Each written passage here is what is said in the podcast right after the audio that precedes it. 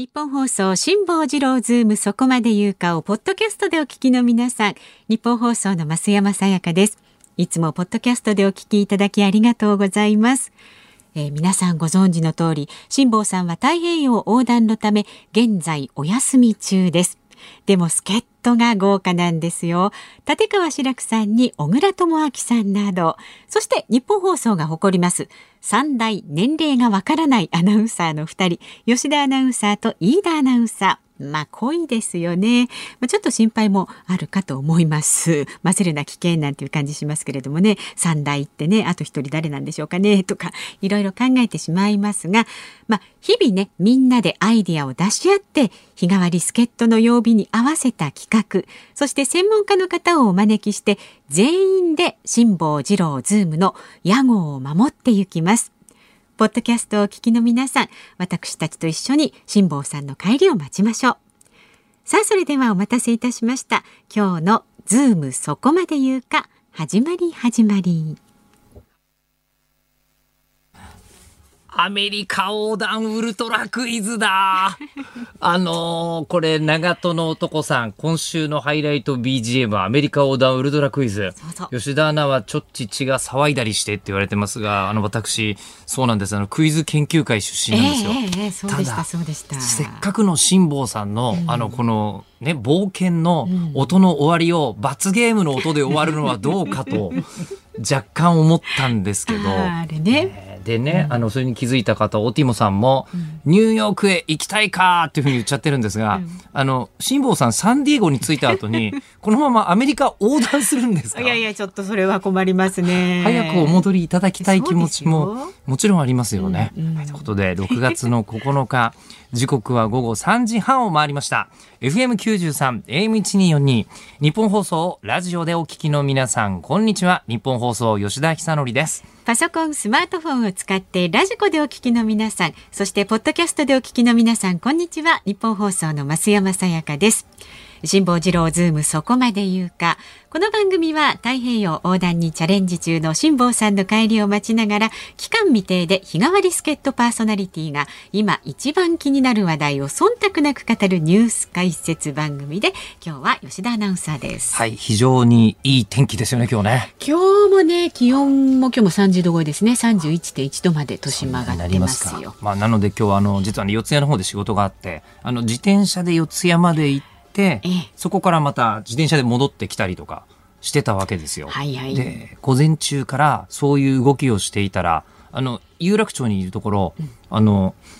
向こうからですね、えうちのあの東島アナウンサーと、えー、えー、箱崎アナウンサーが2人して、えー、こっちにやってきて、あ、いるなと思って、うん、普通に、やみたいな挨拶をしてたら、うん、はあって言われて、うん、え、何？って思ったら、吉田さんが日の光の下にいるって言われまして。あの なるほど。そうか、えあの彼女たちから見た場合、え私はあのそういう幽霊みたいな扱いなんだなみたいな。あまあ、幽霊とまでは言いませんけれども、ええ、なんか日光浴が似合わないタイプの方だなっていうのは共通認識として、ね、あの日焼けじゃなくて地黒ですからね僕の場合ね。そうですね、えー、通称ごぼうもよくわかるんですけど、えー、あの今日あの2人の女子アナだけではなく、うん、えー、アナウンス室長たる増山様からもですね、えー、私だいぶあのいろいろ疑われてるんだなっていうことがさっき分かりまして。何か言いましたっけ、えー、あの私一応世帯主なんですよ。はい。そうそうそう。えー、あの妻ね、がおりまして、うん、そして、えー、一人娘も知ってますよ立派なお父さんだっていうこと。となんですけど、うん、あの若干 失言した、えー、この1週間、えー、何やってたの？みたいなことを聞かれた時に、えとこんなことがありまして、うん、こんなことがありましてって言ったら、家庭は？って全部聞かれたんですよ。はい、はい、確かに私がやっていることをありていに申し上げると、うん、普通の家庭生活それしてないよねって思う方、うん、多そうな気がする。なんかねそうだ家庭で何をしてるんだろうっていうのがね、ええ、こうあまり見えないですよね。そうですよね、うん、えー、でもあの一応家庭で、えー、なんか多少の団らんしてるんですよ。うん。最近ちょっとずつ分かってきました。娘さんとも仲いいし、はい、あのね綺麗な奥様ともちゃんと会話もあるんだなっていうのはでも最近なんとなく分かってきたんですけどね。この春まであの夜中の24時から生放送をこうやってましたんで、はいはい、あのどうしても、まあ、平日なかなか一緒に、うん、えー、過ごせなかったのが、うん、最近夜中さすがに12時ぐらいは会社にいられると。ね。いうあ会社に会社に。家にね。口癖で言っちゃった。本当ですよ、あの家にいられるということになったので、うん、あの一緒に夜こうあのネットフリックスとか見てるんですよずっと。家族団らんしながら。家族団らん。まあよかった、であのただここでポイントがありまして、えー、えっとあれもう果てしなくいろんな作品見られるじゃないですか。ネットフリックスね。ええ、はい。もう本当にすんごい数見られる。次から次からね紹介されるしね。ですよね。うん、っていうのもあってで、えー、僕はあの、オタクなので、えー、この映画って、このアニメの元ネタだから、こうだよね、みたいなのがあって、片っ端からもう全部見たいんですよ。ええ、もう全部見たくて、でもあの見たいものを、もういろいろこう、苦渋のランキングというか順位をつけながら、もう一つ一つこう関係あるものとか見ていってるわけですね。で、これって、まあ僕はあのこう、そんなサービスなんか当然ない頃に、えー、オタクとして中学高校若かりし頃ね。そうなんですよ時代過ごしていたので、うん、まあ映画館に朝から並び、うん、レンタルビデオ屋のものすごい細い棚の 奥の奥まで行って映画借りてきてみたいなことをえー、やっていて、今も夢のようなんですね。はいはい、えー、それをやっていた僕とほぼ同じ年齢に今娘がなってるんですよ。えー、えー、俺高校の頃にネットフリックスとかあったらもう家出てこないなと思って。そうでしょうね。で、お宅に育っている娘も、そうかなと思ったんですけど、うん、これね、逆に何見ていいのか分かんないらしいんですよ。あ、選択肢も多すぎるんだ。もう、多すぎて。はいはい、ええ。何？ということになり、ただ最近、なんかこう、脚本の授業とかなんかね、はいはい、S 高校とか行くと取れるんですって、うんうん、みたいなのを取ってて、えー、じゃあそんなお父さんが面白いと思ったらそうしたらいいよ教えるよみたいな。教える気満々メメントとスティングとクライングゲームと LA コンフィデンシャルはもう何にもタイトルだけで見て みたいな。タイプ違うけど松岡修造のお父さん像とちょっとあの似てますよね。厚さがね。あの方向性としてはね いいか君は噴水だと言わなくて、うん、お前はこれを見ろって言って、本当に見てくれたりするのが、うん、もう最大の快感ですから先週のねラジオネームエトセトラさんが今映画大好きポンポさん。うん、先週アニメの話しましたけど、はい、ね、えっ、ー、ともう最高でしたみたいなこと言ってくれていて、うん、あ、もう伝えた甲斐があるなみたいに、ふうに思ったんですけど、うん、まあ、それで娘も見始めたりするから、うん、えー、意外とこう古い映画とか一緒に見てても、はい、これはこの作品のあれにつながっててどうだこうだみたいなことをして、一応、これ団らんなんですかね？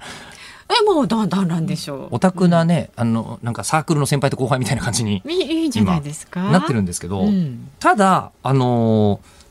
僕よりもはるかに詳しいものというのジャンルがやっぱ彼女にはあるわけですよ。うんうんうん、えー、例えば私一緒にお仕事したことのある声優さんのプロフィールに、はい、普通だったら仕事一緒にした人の方が詳しそうなもんじゃないですか。うん、えー、もう吉野博之さんという声優に関して、どんだけお前は詳しいんだみたいな状態とかにもうなってるんですよ。うんうん、でネットフリックスなんかこう検索まずどうすればいいのかわかんない、うんうん、検索ワードを見つけられない人って使いこなせないんだなと思ったんです。で検索ワードがあると、うん、今度その自分が知りたいと一言思ったことがあると、うん、そこに関してはもう膨大な情報がもうそれを有料サービスでも無料サービスでもものすごい数あるので、はいはい、一個興味を持ったものに関して、うん、みんなめちゃくちゃ掘り下げられる時代になってるんだなと思って、職場を今度見渡したんです。ええ、でそしたら、あのさっきあったあの東島とね、うん、東島はちょっとまた不思議な存在なんでちょっと置いときますけど、えー、箱崎アナウンサーとかは、はいはい、えー、東京大学を、うん、大学院を三国志で出てる人でしょ？そうなんですよ、えー、そんな人聞いたことないですあの小学校からずっと三国志と寄り添って生きてきた人ですからね、えー、で三国志で愛と欲望の三国志で本を出す女子アナって何みたいな感じじゃないですか。っていうところもびっくりだったしうん、で昨日もあの会社に行って、まあ、やっぱちょっと社内でびっくりされたのは、はい、えー、前島アナウンサーと、うんえー、内田アナウンサーがいたわけですよ。うん、でこの2人も、えー、前島さんの方はですね、えー、あの、すべての物事をポケットモンスターで説明ができるんですよ。大好きですよね。え異常にそう初任給で買ったものがポケモン図鑑っていう、えー人ですから。うんえーで、あの、内田君の方は、なんか聞いてると、今特許申請してんの？いや、あの、学生時代にやったね、ええ論文がね、ええ一応そういうことになってるということで。まあ、そんなんでオタクの極みみたいなもんじゃないですか。うんうんあのなぜうちの会社は、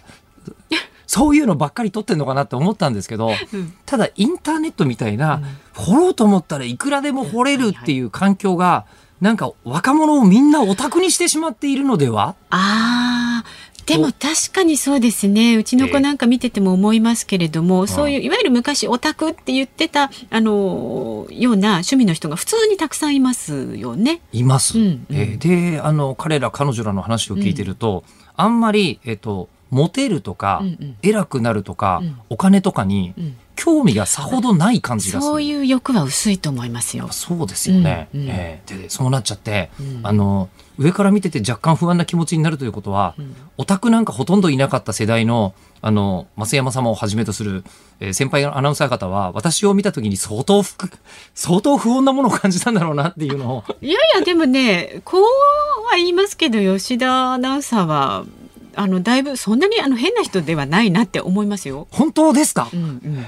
ちょっと待ってくださいだとすると他の後輩たちのあのアナウンサーは変な人だと思っていらっしゃるちょっと。特殊な人かなと思いますけど、変な人だとは思ってない。とりあえずアナウンサールームは相当なことに今日本 まあまあそう動物園みたいなところにだいぶなってきちゃってるなっていう感じは、えーしました。という、えー週週中水曜日でございます。はい。じゃあ、あの、いつものように、まっとうな株と為替の値動きから、まお伝えしていきます。今日の東京株式市場日経平均株価続落しました。昨日と比べまして、102円76銭安い、28,860円80銭で取引を終えました。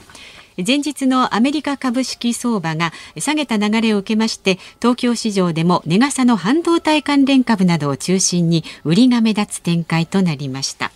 為替相場は現在1ドル109円45銭付近で取引されています。昨日のこの時間と変わらずとなっています。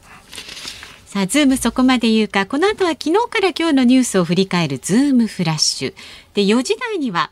5G の国際標準化団体議長として、えー通信規格をまとめ上げたミスター 5G こと永田聡さんをお迎えして、もう 5G の次なんですね 6G、6G が実現する未来について伺っていく。どんどんどんどんね、進んでいくんですね。で、5時のオープニングは太平洋横断にチャレンジ中の辛坊さんに生電話です。生存確認テレフォン5時の辛坊です。今日もお送りいたします。もうね、だいぶ、えーアメリカ迫ってまして、ゴール地点のサンディエゴまでおよそ1300キロ余りというところまで来ています。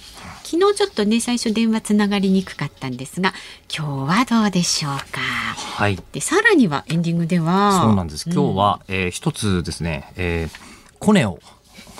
うん、コネを。あの活用しまして、はいあのクラウンポップっていうあのアイドルグループがいまして、そこのメンバーの三田いぶきちゃんとこの4月、まあ、3月まで一緒に番組やってたんですけど、はいえー彼女たちが新曲を出すとでその新曲の解禁でのお届けを辛坊治郎ズームでやらせてくださいって言ったらいいっていうふうに。この場でですね。そうなんです。言っていただきまして、ちょっとニューステイストも入ってる歌だったりしたので、あのここはお届けしてもいいかなと思って、はい、本日、えークラウンポップの新曲「なりたいガール」という曲を解禁でお届けいたします。楽しみにしています、さあ番組ではラジオの前のあなたからのご意見お待ちしております。メールは zoom zoom アットマーク 1242.com 番組を聞いての感想はツイッターでもつぶやいてください。ハッシュタグ漢字で辛坊治郎カタカナでズーム。ハッシュタグ辛坊治郎ズームでつぶやいてください。で辛坊さんにもねあの最近質問できることをしていこうっていうことでラジオをお聞きのあなたの質問を太平洋上の辛坊さんにぶつけますのでね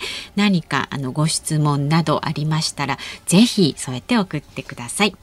ズームそこまで言うか。この後は昨日から今日にかけてのニュースを振り返るズームフラッシュいや日本放送のアナウンサーだけで奇人変人の白いギターが何本もゲットできそうってクメッチさんに言われてますね。はい日本放送がお送りしていますズームそこまで言うか辛坊治郎さんが太平洋横断にチャレンジしている間、期間未定で、毎週水曜日は私、吉田久典と増山増山アナウンサー2人でお送りしています。はい。では、昨日から今日にかけてのニュースを紹介するズームフラッシュです。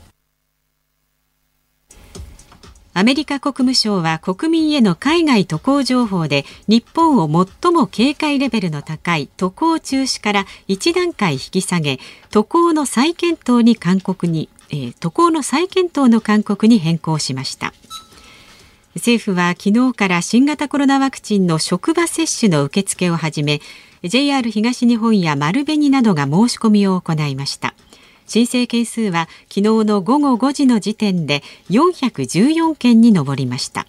今月21日のスタートを想定していますが高齢者の接種が進んでいる地域の企業は前倒しも認められています。昨夜7時ごろニューヨーク・タイムズや CNN そして日本の環境省や金融庁さらにアマゾンや楽天メルカリなどのウェブサイトに接続できない世界的な大規模なネット障害が起こりました。これに関連しクラウドサービスを提供するアメリカの企業ファストリーは自社のシステムに問題が発生し世界的な障害が起きたと発表しました。東京都医師会の尾崎会長は東京オリンピック・パラリンピックの開催について東京都の1日の感染者を100人ぐらいに抑えた状況でないと難しいのではないかと指摘しました。その上でやるとすれば無観客しかない。感染状況によるが中止という選択肢もあり得ると述べました。IOC 国際オリンピック委員会は北朝鮮の選手の出場枠を他の国の選手に振り分けることを決めました。振り返ることを決めました。北朝鮮は今年4月新型コロナの感染拡大を理由に東京オリンピックへの不参加を表明しましたが IOC は直接知らされておらず議論を続けてきたということです。コロナ禍で業績が悪化している日本航空はグループ社員の夏のボーナスを月給の0.3ヶ月分とする方針を労働組合側に示しました。またボーナスとは別に一律10万円を給付する方針も伝えました。フランスの規制当局はアメリカの IT 大手グーグルがオンライン広告をめぐり競争を阻害したとして2億2000万ユーロ日本円でおよそ290億円の制裁金を課しました。グーグルがオンライン広告市場で自社の広告仲介サービスを優遇し競合他社に不利益を与えたとしています。サンリオは今年で36回目となるキャラクターの人気投票企画2021年サンリオキャラクター大賞の最終結果を発表しシナモロールが去年に続き2連覇を達成しました今年は投票方法の拡充や外国語サイトの設置により得票数が総得票数が過去最多の2134万6750票となりました。はい、えー、ちょっとずつ調べてみました。はい、集団接種のお話、職場接種、えー、申し込むとどうなるのかっていうんですけど、えー、こちらですね、あの、冷凍庫とワクチンと、まあ、針とシリンジ、つまりは注射器ですね。はい、とあと、マスクと手袋とかを国が用意してくれるんですって。えー、で、モデルナのワクチン。だ冷凍庫とかがなかなか難しいところと思うんですよね。マイナス20度と。えー、で、こちらに関しては、今、総理官邸の、えー、サイトにですね、えー、専用申し込みフォームが、ありましたので、そちらで注意書きとか見て、申し込みを検討している方は、ご検討ください。あの、その代わりこうね、あの、こう、医療従事者の方、注射を打ってくれる方は、あの、自治体などでの接種をこう優先するので、うんうん、自分たちで確保するんですよっていうルールに、ね、はい、なっておりました。うんで、それから、それとちょっと関連するかもしれませんが、はい、アメリカ国務省の日本のへの渡航レベル引き下げ、うん、で、最近なんか引き上げられたっていうのは5月24日ですね。そうですね、つい先日ね。大丈夫かなみたいな話があって、うん、あの、あっという間に引き下げられたんで、あ、よかったなと、えー、思ったのですが、うん、えー、これあの、感染状況が落ち着いたっていう見方じゃないらしくて、うん、えー、これ CDC、ね、アメリカのこう、まあ、いわゆるこう、えー、疾病対策センターが、はい、えー、あの、今まで判断基準、レベル4にする場合は、えー、10万人あたり、えー、感染者数が100人以上だったら、レベル4ですよって言ってたんですけど、はい、えー、500人を超えたら、レベル4ですように、基準自体を変えたんですって。はい。で、なので、えーこれ日本が確かに4から3に下がったんですけど、うん4から3に、えー今回同時に61カ国が下がってるそうです。うんなので、まあ、基準が変わったっていう話で、感染が落ち着いたかというと、なんかまあ数字的な事実としては変わってないなんかねね不思議な気がしますよね。っていう話なんですよね。で、あと今日、あの、ちょっと調べてて、はい。ああと思ったやつがですね、まあ、オリンピックに関する話、まあ、たくさん出ているわけですね、感染についても。ええええで、その、こう北朝鮮の選手配分枠と。で、そういう話、選手の配分枠って、まあ、各種標準記録があって、それを超えた人しかオリンピック出られなくて、で、国の中で何人というのがあるから、すごく貴重な出場選手枠じゃないですか。はいでこれをもちろん、こう、配分するのは、うんあの、当然だと思うんですけど、連絡がつかないうん北朝鮮の分はね。はいえーその中で今日一緒に会見してる中に難民選手団の選手が一緒に会見に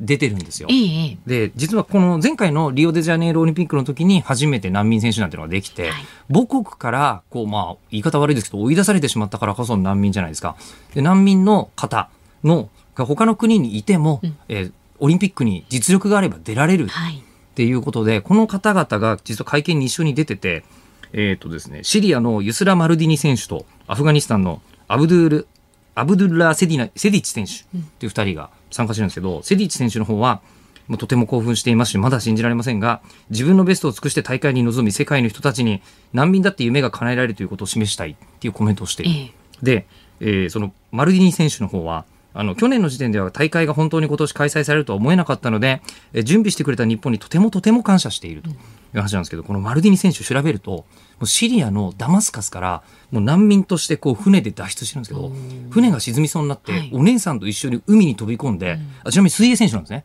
ええ海に飛び込んで、船を押して、あの、ギリシャまでたどり着かせてたりとかするんですよ。そうなんですか。でそういう方があのオリンピックに関わってるんだなというふうにこう考えるともちろんこう医療従事者の方とかさまざまなご意見の方立場の方がいてうん。無数のこう意見があるんですけど最終的に決断としてはもうあのこうやるかやらないかの二択、解像度の高い結論はほぼ出せない、まあ、延期も言われてますけどままず無理でしょう、うん。ということを考えると、なんか、どっちの決断をするにしても、あの、なるべくいろんな人の事情を知った上で、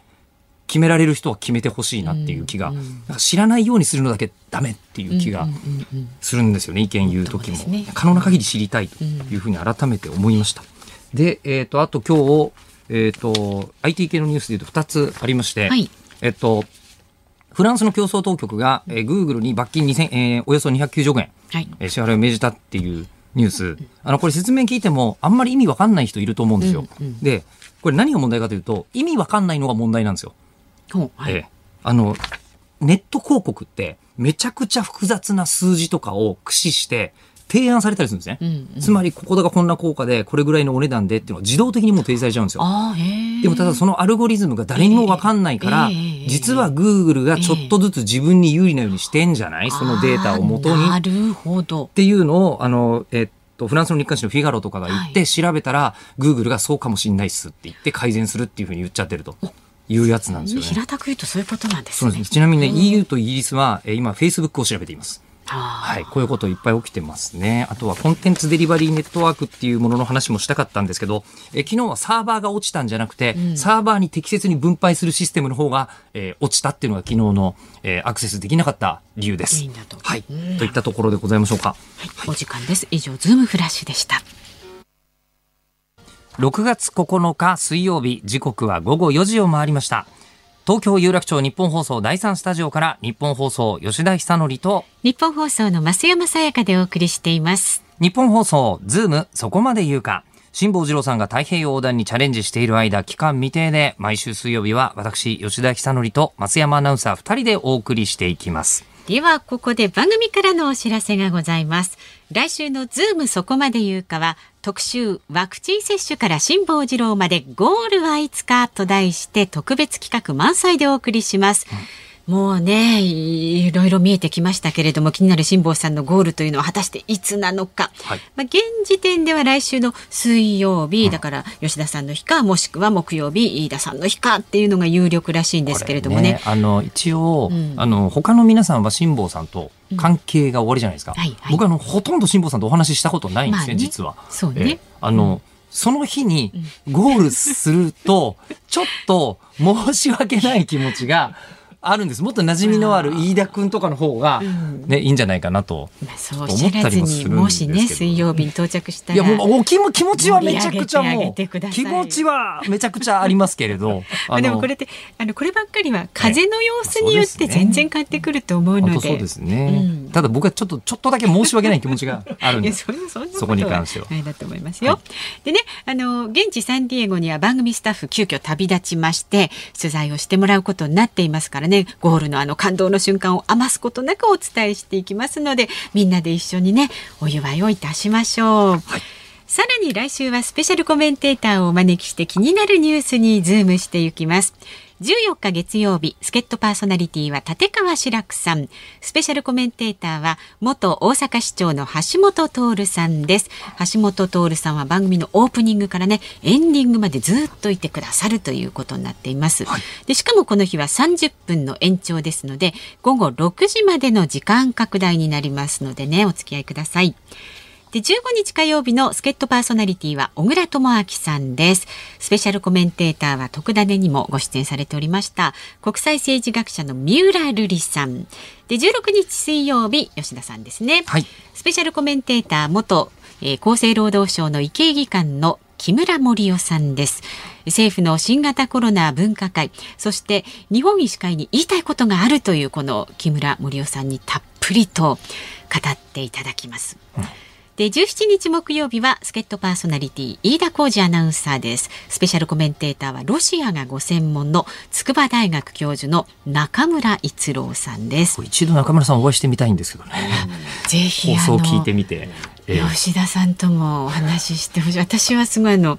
一度ねここのお隣にこう座らせていただいて、はい、もう引き込まれましたからねあのそうですね。僕もあの放送聞いててあの引き込まれたんですけど、はい、引き込まれていいのかなって思いながら。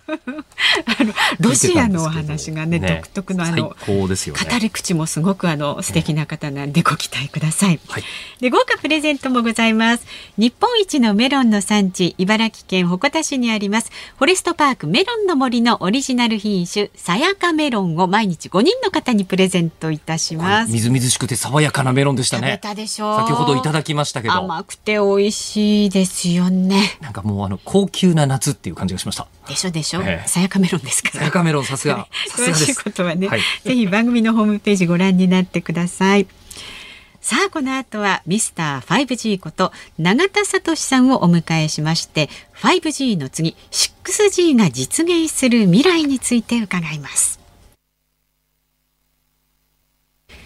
ズームそこまで言うか。この時間はゲストの方をお迎えしています。5G の国際標準化団体議長として通信規格をまとめ上げたミスター 5G こと永田聡さんです。どうぞよろしくお願いいたします。よろしくお願いします。お願いします。あの実はひょんなことから知り合って、そうなんですよ、ね、つい最近ですよね。そうなんです。つい最近お話聞いて、でも見た感じがもういかにもこうちゃんとした携帯電話会社の重鎮っていう感じのネクタイを、今日ストライプのシャツにストライプのネクタイで。いらっしゃってる。そうですか。はい。そうやっていただけたら嬉しい。あの恐縮です。すみません、続きがあるんですよ。はい、続きがあるのは、すっごい、あの、こう、硬い会社の、そのなんかこう、議長とか務めてた方っていうイメージだったんですけど、はい、中身がぶっ飛んでいる。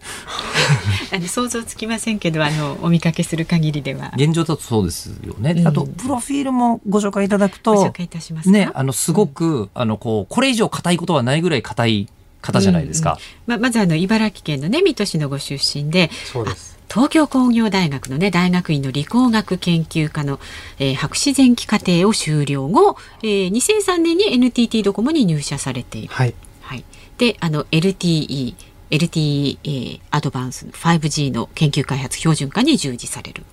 2011年からは 3GPP 国際標準化プロジェクト最大グループ、えー、TSG ラン WG1 の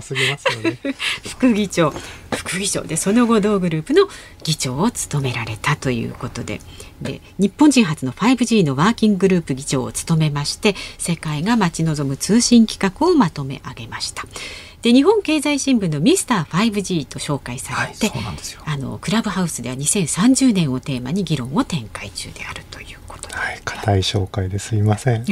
硬い紹介なんですけどあの 5G って地球上みんなで、はい。あの同じ規格使ってないと不便だから、はい。あの各国がまあ議論の上でまとめ上げなきゃいけなかったわけですよね。あそうおっしゃる通りなんです。ですよね。で、はい。当然日本にも事情があるし、なんならもう本当に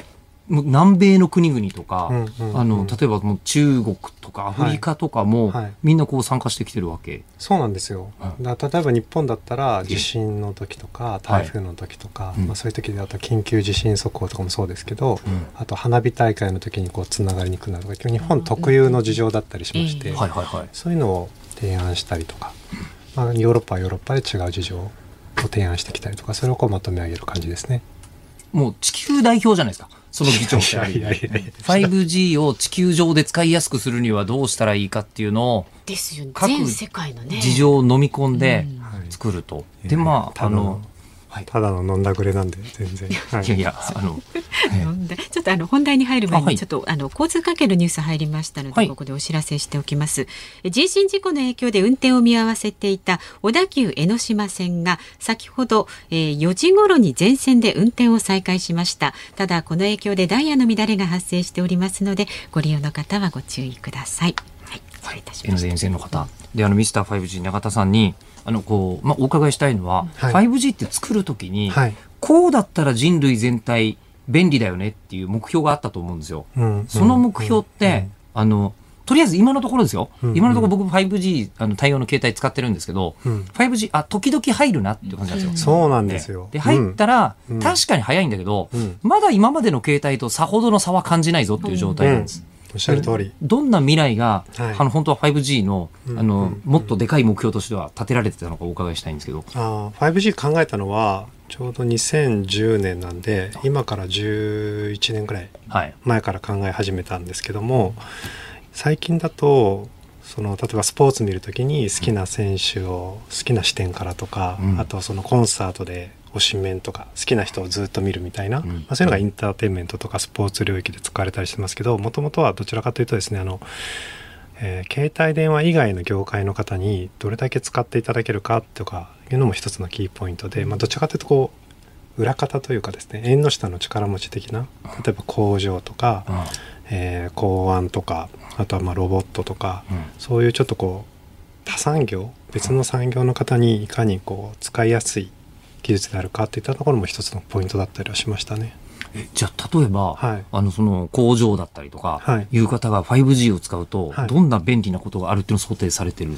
えば工場だとなんかたくさんあるんですけど、はい。まあ、工場って今あのコードを張りまくりのなんかいろんなところでこうロボットとかも動いてるけれども、まあ、その中こう線でつながってるロボットとか機械同士がこう動いていたりとかそれも一つ無線になったらどうなるんだろうとか、うん。まあ、ちょっと自由が利くしあと工場の中でも、まあ、工場でもいいんですけどどこでもいいんですけども機械が今どんな状態にあるってとかその機械同士がどんなやり取りをし合って、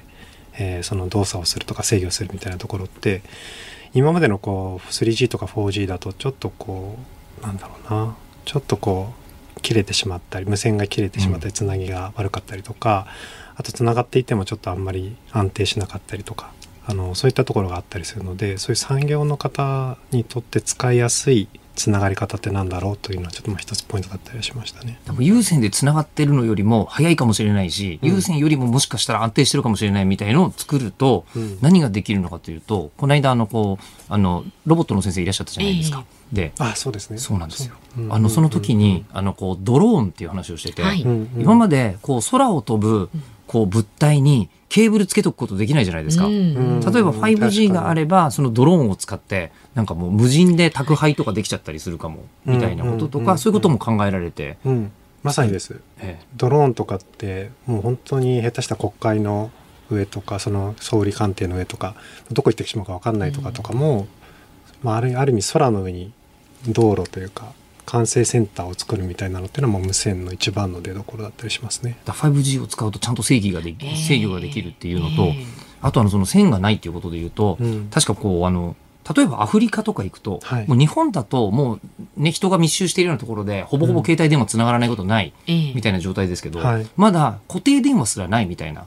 あの地域も結構あると。はいうんでそういうところはもう、有線で引くよりもその有線よりもすごいかもしれないうん。5G の基地局とか作っちゃった方がいきなりねそこからいきなりネットワークが。あそれもそう。これ吉田さんに多分 5G を語っていただいた方がいい気がしてどういうことですか？いや吉田さんのこの携帯電話好きなんですけど、ね、テクノロジー好きなんです、ね、テクノロジーと携帯電話大好きです。吉田さんの発想とかこの今の発信というのはすごく大事なポイントで、はい、まあ、その日本って多分世界的に見て日本と韓国とかってすごく進んだ国で、うん、お客様の皆様の要求もすごく高いんですよ。世界的に見るとすごく特殊な国で、うん、今おっしゃっていただいたようにもう全然世代を飛び越えてというかいきなり 5G っていう国はたくさんあるので、そういうところでの使われ方っていうのはすごく大きなポイントだと思います。ぜひちょっと吉田さんに 5G 宣伝隊宣伝大使。まあスマホは好きですし、はい、5G の恩恵にも本当にスピードが速い時は本当に速いなと思ってるんですけど、うん、ただまだ今ってあの残念ながらネットワーク全体が 5G に最適化されてないから実力発揮できてないって考えた方がまだいいんですかね。はい、5G ってまだまだこれからの技術だったりもするので、まあ、来年とか再来年とかに徐々に。あとはまあさっきおっしゃったさっき申し上げたような縁の下の力持ち的なところってもしかすると一般の皆様にはと見えないところで、うん、あこんなところで使われてたんだっていうのを後で気づくみたいなのもあったりするかもしれないので徐々に浸透するかなと思いますね。うんでこう徐々に浸透してきて、まあ、本来のこう技術があってどこからでもなんかもう今までだったらハイビジョンみたいなのは、うん、なかなか 4G 携帯で安定して送るの大変だったけど、うん、5G だったら普通に小学生がやったって当たり前だよみたいなのが多分数年以内に来ると思われるんですけど、うん、でそれを策定したのが先ほどお伺いしたところによると、あの11年前2010年ぐらいから作り始めたと、まあ、考え始めたって感じですね。あですよね、うんうんうん、えー、でもう、永田さん 6G について考え始めてるもう5じゃなくて6なんですね。6なんですよ。あのこのほらねちょっとなんか永田さんの怪しさがちょっと分かってきた。今の眼差しが。ちょっとあの眼差しが怪しい。あのキレキレの科学者の感じが一瞬出てくる。えー、狂った科学者。えーあの、その、永田さんの、その 6G に対して、こういうことを、こう考えてるっていうのは、はい、なんか、どういう、もう早く太くなる以上のことは、素人からすると、あんまり考えられないんですけど、他にどんなこと考えてるんですか？まあ、そもそもが、5G が今出たばっかりなので、まあ、これから先どういったものが求められるかっていうのを考える前に、私たちの社会って5年後10年後にどんな社会になっていくんだろう。またそれは予想するものじゃなくてクラブハウスでも毎回言ってることなんですけどどんな思いで5年後10年後の社会を自分たちは作っていきたいんだろうっていうところそこから考え始めてる状態なので、まあ、全然6の全然手前ですね。まあだから今はじゃあ5年後10年後の社会っていったことを考えた上でその中から通信っていったところを切り取ってじゃあ6を考え 6G を考えようかっていう段階なので、まあ、6G を考え始めるのはこれからと。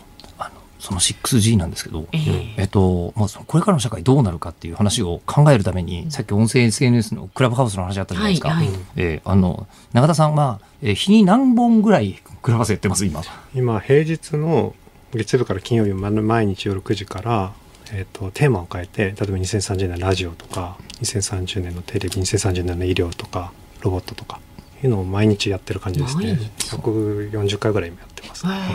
い各専門家の方と、うん、バーッとすごいやってらっしゃって、えー、実は今日の夜誘われてるんですよ。そう。あそうなんですか。誘ってもらってるんです。うん、えー、僕何何について？僕はあの、バーチャル YouTuber、もうデモあるって言っちゃいましょう。分かりづらくなるんで。うん、デモあって、うん、それを毎日夜10時半からやってるんですけど、あの、そことクラブハウス、僕は YouTube で、えー、あの永田さんはクラブハウスで、はい、その音声を共有してやっちゃおうみたいな。初めてなんですよ。クラブハウスと VTuber のコラボっていうのを初めて今日一生懸さんですね。そうですね。一生懸っていう名前で一応やって、恥ずかしいですね。昼にそれ言われるとね。で、まあやってるんですけど、やろうという話になってるんですけど、今のえっとお話で聞いてももう2030年がこうだっていうのが話してるうちに、もう永田さんの中にはできてきてると思うんですけど、2030年ってどういうふうな世界になってそうなんですか？あここはすごくまだ議論中なので、まあ、それぞれそもそもうん皆さんで考えてるところ思いといったところも違うと思うので一概には言えないんですけど、まあ、一つ思うのは時間の使い方その24時間の時間の使い方っていうのが、まあ、もしかしたら今のこうやって日本放送であの働かれてとかその働いてる時間とかあとはその遊んでる時間とか働いてるのが何でか遊んでるって何とかいうような時間の使い方はちょっと違ってくるのかなとか思ったりはしますけど。確かにこう働いてるのと遊んでるののうん、差って本当に分かんないんですよ。私も本当そんな感じです。これは 本当そんなに毎日。えっと、一応こうあのミスター 5G そしてこの先の通信企画を考える永田さんとしては、はいあのいろんな人とこう、はいあの会話していろんなことを、うんえっと吸収するのは仕事とも言えるけれどそうなんですけど。遊びって言われたら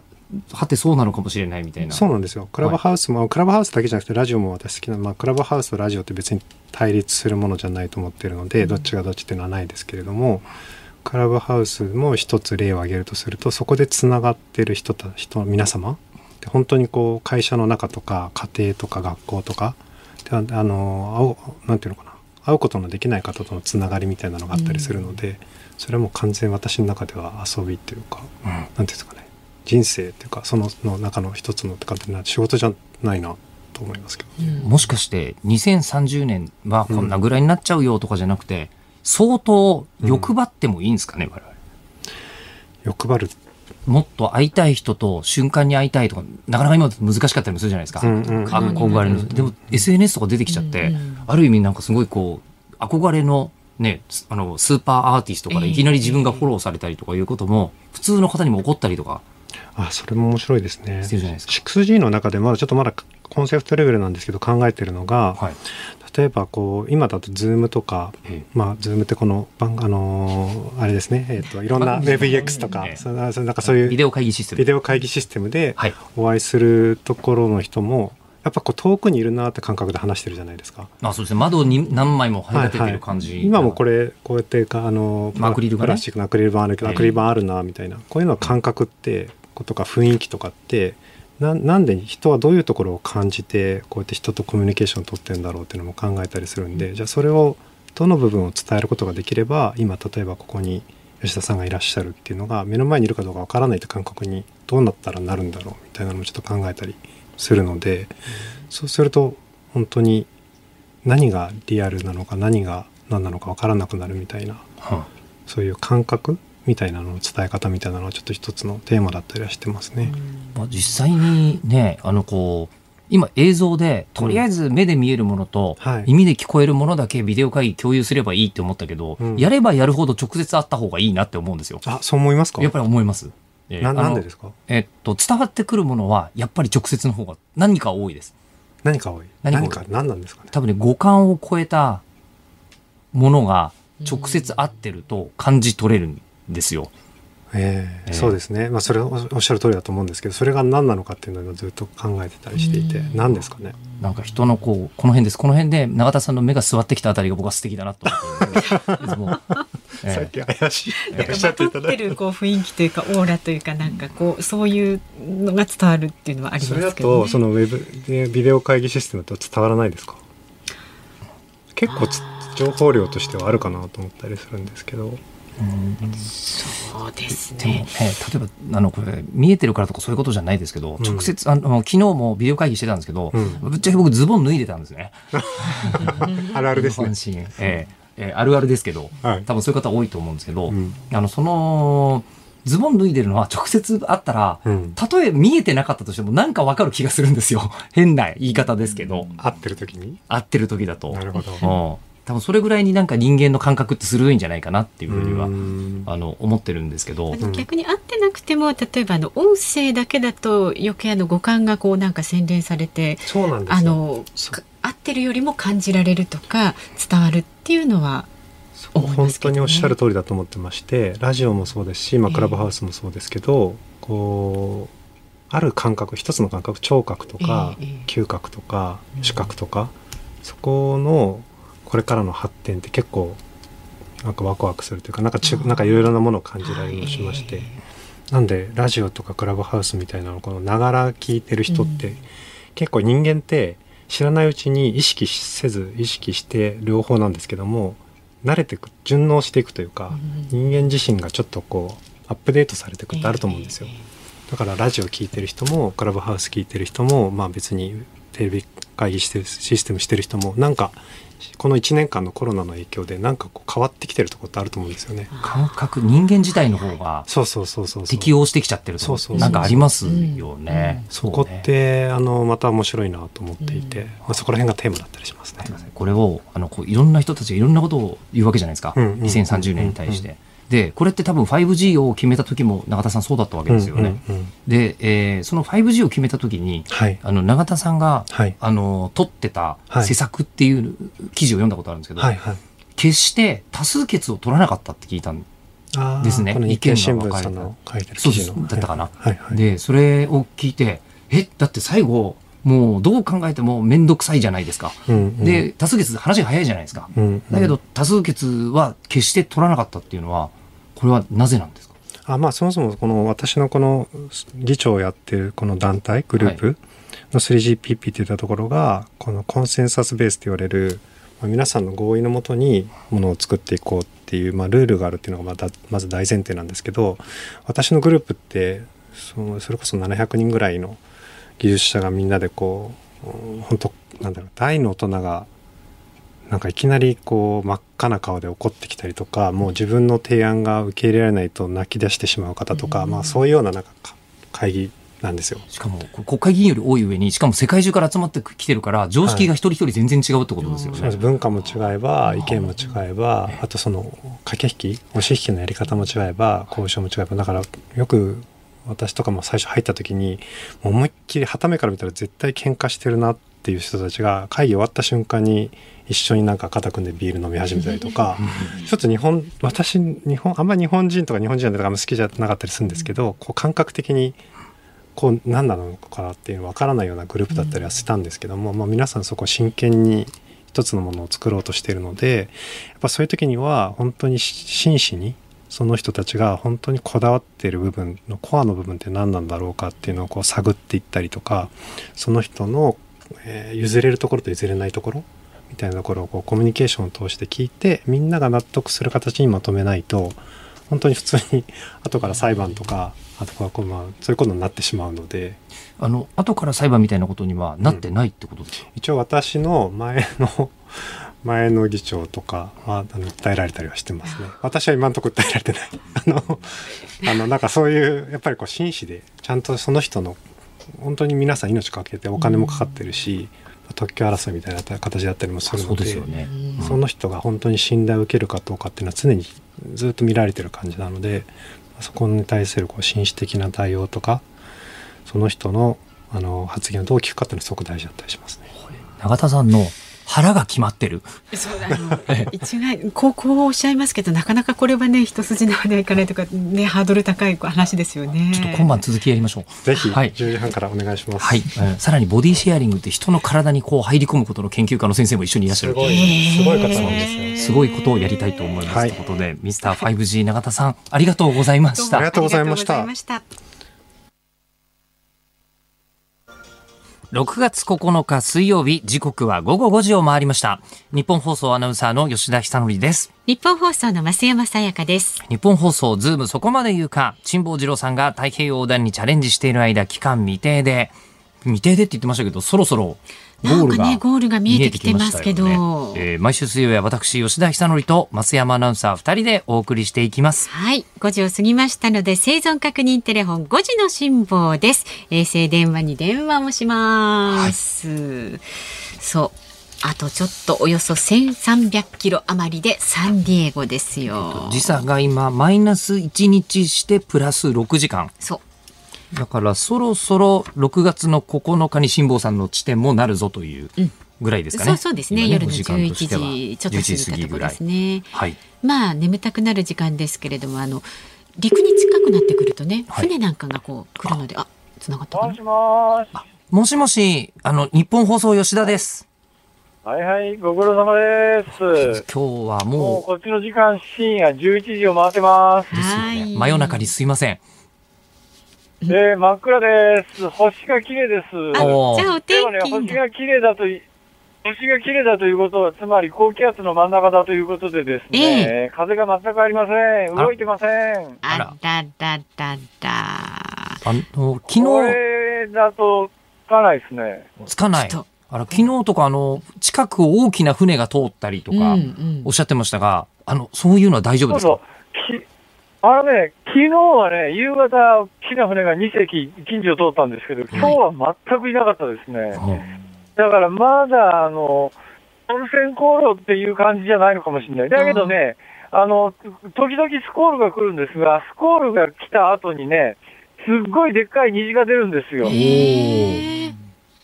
だからそういう楽しみはありますね。すごい素敵じゃないですか。夜空の星とね虹と。冗談じゃないです。もう、もう毎日、もう生きるか死ぬかですからね。まあ、それは。あの、また今日もラジオを聞きの方から質問が来てるので、いいですか？はい、どうぞ。足はいはい立区の源さんです。辛坊さんに質問です。以前、船で時間があるときは本を読んでいると言っていましたが、海の上で本は何冊読みましたか？と。あのね、持ってきた本は全部読み尽くして、今ね、同じ本を3回目ぐらい読んでます。なその中でね、はい一番面白かったのがね、一番面白かったのがね、うんあのーほら、アトムさんがくれた、うん本屋さんでもらった、あの、サンテクジュペリの、あの、人間のなんとかっていうのがあるんですよ。はそれがすごい面白くてね、アトムさんにね、あの、よろしく言っておいてください。あ、わかりました。人間のなんとかですね。人間の大地かな？なんか、ね、サンテクペリっていう、ほら、星の王子様の作者いるじゃないですか。はい。あの人のね、うんまあ小説エッセイ集っていうか、まああの、たいまあエッセイ集ですねええ。これがね、すごい面白いのよ。あら。へー3回読んじゃったら同じやつ読むもんがなくて。あらららら3回読んだけどタイトルは覚えてないんですか？吉川英治の三国志って、これ電子ブックで持ってきたやつなんですけども、これも一月かけて読み終えていました。十分時間はあるということですよ。で、人間の土地っていやいやいやいや。やいやうん。あ、それそれ、なんかそんなやつです。はいはいはいはい。あの、はいあとあの来週着くんじゃないかというお話が出てたんですが、多分来週中には着くでしょうね。今だから今日、明日、明日の天気がどうなの、どうなのかしら。風がなさそうなんで、はい。でもまあ、でも来週は着くと思いますよ。そうですか。一応明日のお天気を見てみますと、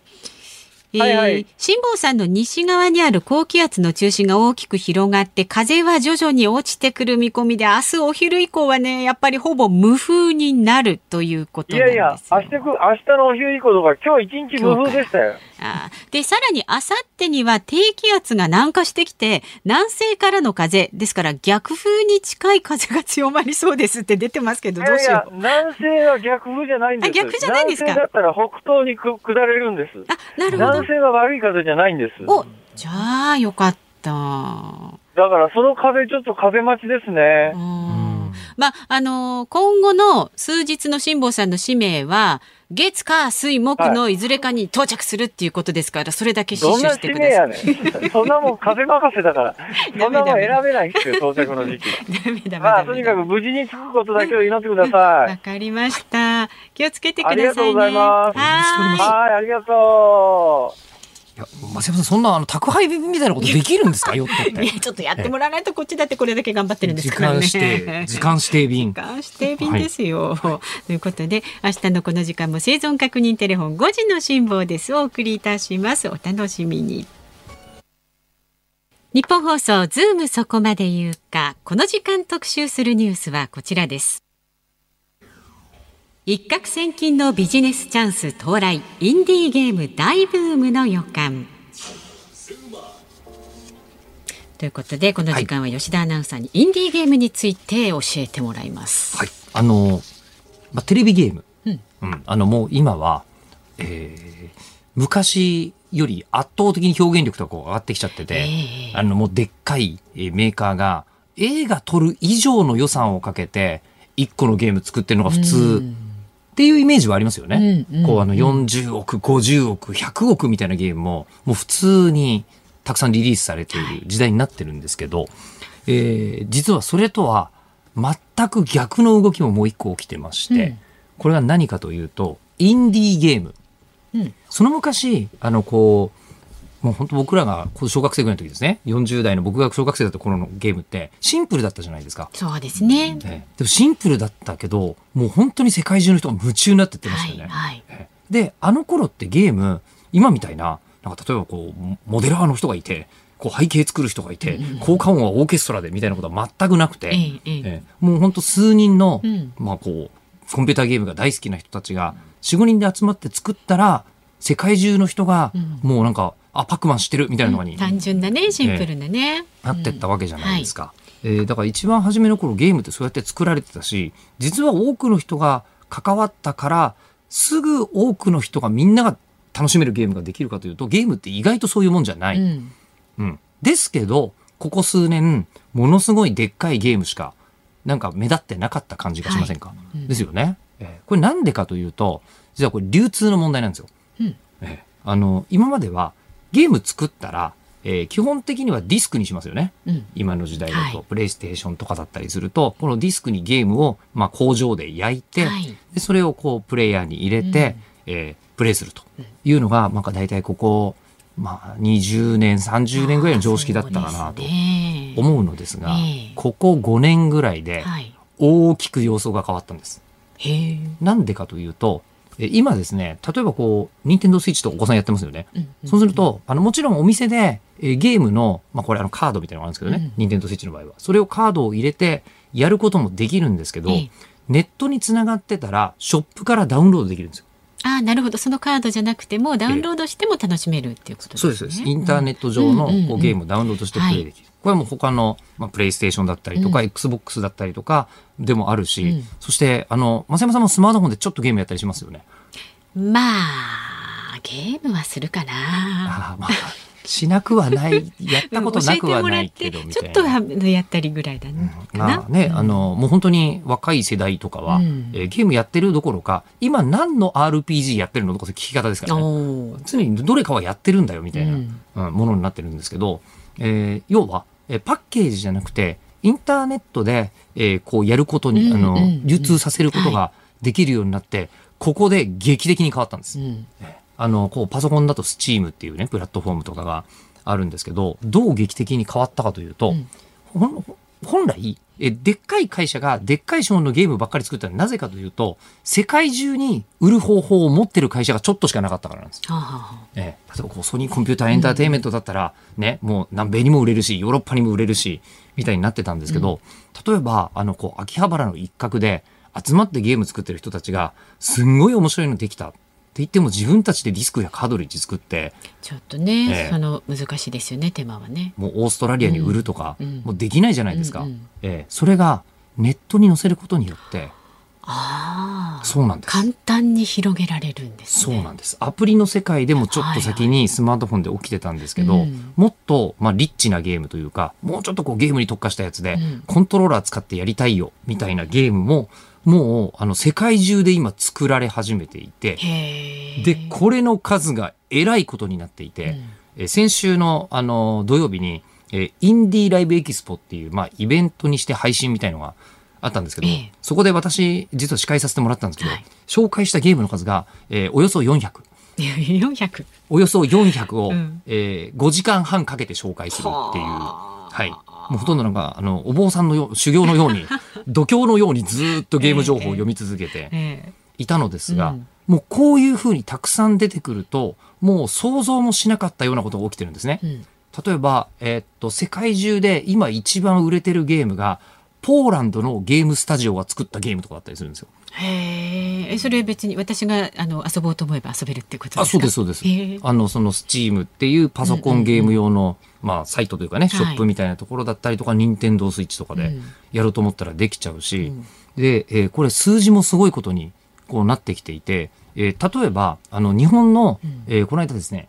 天水の桜姫っていうゲームが、えーインディーでリリースされたんです。はいつまり、そんなにこうなんかゲームメーカーの人たちみたいに大人数で作るやつじゃないええゲームが、えーとうとう100万本を超えました。っていうのが先週のニュースなんですよ。で、ここに今、新たな一攫千金のチャンスが生まれてるんです。うん今までみたいに、もう本当にゲームの初期みたいに、えー数人で作ったら世界中の人がプレイしてるっていう可能性が出てきたとうんいうことで、ここにビジネスとしてもう目をつけてる人たちが現れ始めてて、うん例えば講談社、はい。あるじゃないですか。えっ、と、毎年、去年1回目やってたんですけど、今年も秋に、あの、ゲーム作ってる人、もう誰でもいいから募集みたいな、えー感じになり、そこで、えー企画書とか、作りかけのゲームとか提出して、で、そのゲームが、あこれ講談社としては面白そうだと思うとなったら1000万円あげる。おうおうええ提1000万円その資金を。でその資金を使って、はい。あの人を雇ったりとか、うんうん。あのこうコンピューターのその設備買ったりとか、もしくは1000万円あれば例えば1年間ずっと一人でこもってゲーム作り続けることもできるっちゃできるじゃないですか。えっていうコンテストというかややり始めたりするんですよ。えへえ講談社のすごいのは漫画とかの連載を始める時もやっぱり何百万円かこうあのかかるじゃないですか。で何百万円かかかって、えーその中からそれこそね今日「進撃の巨人」って話ありましたけど「進撃の巨人」みたいな大ヒット作とかうん生まれたりするじゃないですか。うんだからそのゲーム作った人に対してあの著作権とかは要求しないんですって。へえあのでこういうのはゲームは作る人たちのことを開発者でデベロッパー、うん。であのその間に入って売る人たちをパブリッシャーって言うんですけど、まあ、漫画もいわゆるこう作者さんが、えーこのいわゆるデベロッパーですよね、うん。言ってしまえば。うん。であのこう作品をこう広く売っていくのがパブリッシャーなので、うん。パブリッシャーとしてそのデベロッパーと関係が作れれば商売になるからっていうことでそういうことをこうもう始めてたりしまして、で、もういろんな人たちがこう参入してる。で、中には、でっかいゲーム実際に作ってる人が、何百人チームで作ってるって人が、自分の趣味の時間でインディーゲーム作ってたりとかですね。それは自分の趣味としてですでもそれもまあ一攫千金ね狙えるというか、えーで、すっごいコンサルティング会社にいた超エリートがうん、もう今はここだって言ってうん、自分たちでインディーゲーム作り始めるぎ市場に参入したりとか、今し始めてて、えーゲームバラエティにどんどん飛び始めてる。やる側としては、楽しいゲームがいっぱい増えるってことで、まあいいことだらけなんですけど。吉田さんは作ってないんですか、それね、やり始めたら一生出てこなくなると思うんですよ。いや、やれたらやりたい気持ちはあります。生放送をゲームにしたりとかできませんかね？そういうことでいいみたいなんです。インディーゲームって。発想が自由なところがまたいい。ねはい